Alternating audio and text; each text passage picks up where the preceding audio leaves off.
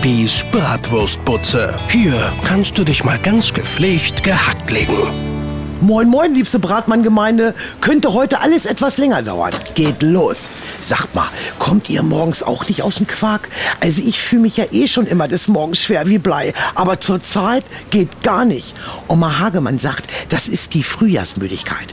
Wenn die Hormone des Winters vertrieben werden sollen, um den Frühlingshormonen Platz zu machen, liefern die sich einen bitteren Kampf. Und das haut einen aus den Socken. Mensch, Kinders, bei mir ist diese Frühjahrsmüdigkeit echt gefährlich. Wenn ich zwischen Bratmann und Pommes mal einnicke, dann könnte das Verbrennung dritten Grades auf Backen bzw. Wangen bedeuten, wenn mir der Kopf beim Nickerchen auf den Grill schlägt. Die einen sagen, Bewegung hilft gegen Frühjahrsmüdigkeit. Ja, mach ich doch. Die Wege, die ich in meiner Butze zurücklege, sind schon enorm. Bücken, Bratmann hochholen, nach dem Kühlschrank hinlaufen, wieder zurück und so weiter.